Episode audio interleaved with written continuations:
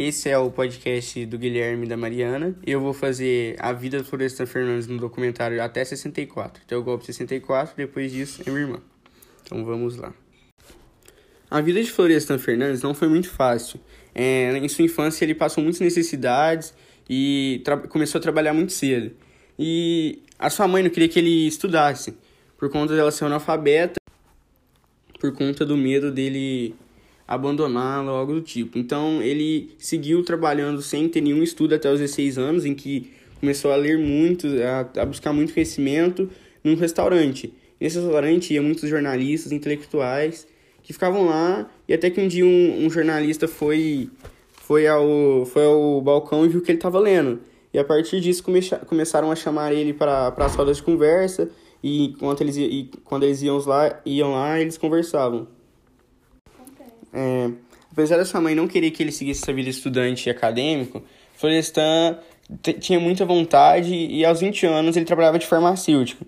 Então, por conta do trabalho, ele passou na faculdade, porém ele teve que optar por um curso de meio período, em que ele estudava de manhã, trabalhava à tarde e estudava à noite novamente nas bibliotecas públicas. É, Florestan, apesar de, de ter passado contra cinco alunos, no total seis passaram na USP, ele era muito marginalizado por conta de ser, pro, de ser pobre e só conseguiu o seu respeito e superação por, por meio do estudo, sendo o primeiro da classe, assim os alunos respeitavam. Após a sua aprovação, em 1945 se torna professor da USP. Em 1949, desenvolve sua primeira obra de peso, é a Sociedade Tupinambá. Em 1954, começa a ter a substituição de professores importados por alunos brasileiros. Florestan toma o cargo do, do francês e dá início a seus estudos os estudos Florestan buscavam entender o desenvolvimento do capitalismo brasileiro a partir da experiência dos mais pobres, onde ele entendia que a verdade sociológica tinha que ser igual para a verdade para os pobres. E a partir desse pensamento, ele começa a criar mudança de objeto para sujeito, onde que os negros param de ser objetos e são tratados como sujeitos, dando, argumentando e começando a falar como pesquisadores.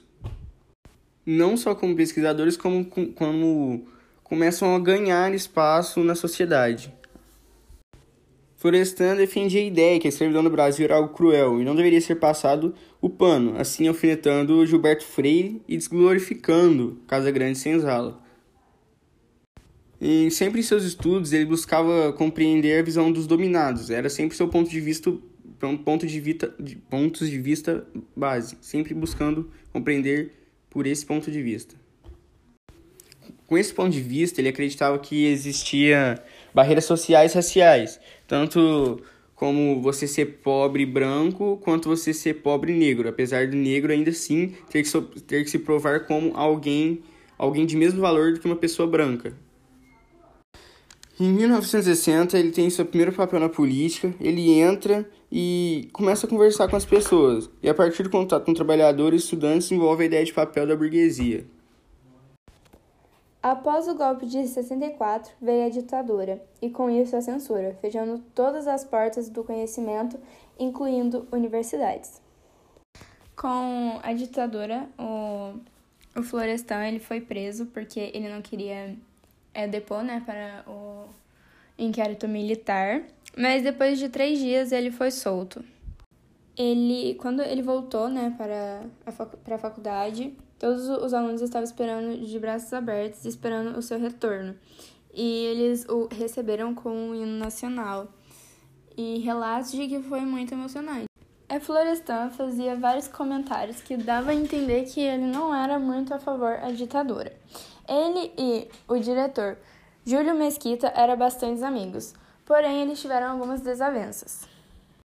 É com essa briga que eles tiveram, Júlio falou para para ele que ele tinha poupado a sua vida. E com isso, o Florestan não ficou nada feliz. Ele ficou muito revoltado, dizendo que ele não tinha esse direito e que ele não pediu para ele fazer favor algum.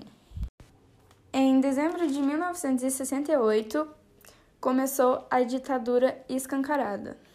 A Florestan e outros professores foram obrigados a receberem a aposentadoria compulsória na verdade, ele já tinha recebido propostas de emprego, então ele apenas aceitou. Então, ele deu aulas em Yale, Estados Unidos, e na Faculdade de Toronto, no Canadá. e ele ficou no exterior por três anos. Quando ele voltou pro, pro Brasil, quem recebeu ele foi o arcebispo de São Paulo, Dom Paulo Evaristo, que na verdade o contratou para dar aulas na PUC, é, indo completamente contra os militares, já que é, Florestan estava totalmente proibido de dar aulas aqui no Brasil. Como nem tudo são flores, a época mais turbulenta de sua vida foi na década de 70, começando como uma transfusão de sangue contaminada por hepatite C que ocorreu durante uma cirurgia. Com o fim do regime militar, Florestan estava doente. A família dizia para ele des descansar, ficar quieto, mas ele não quis. Ele preferiu ir para as ruas, tirando tudo da teoria e colocando tudo em prática. Com isso também veio a criação do PT. Florestan se candidatou, foi eleito por quatro anos, depois ele ganhou de novo, foi eleito por quatro anos, e o povo queria que ele fosse reeleito, mas ele recusou.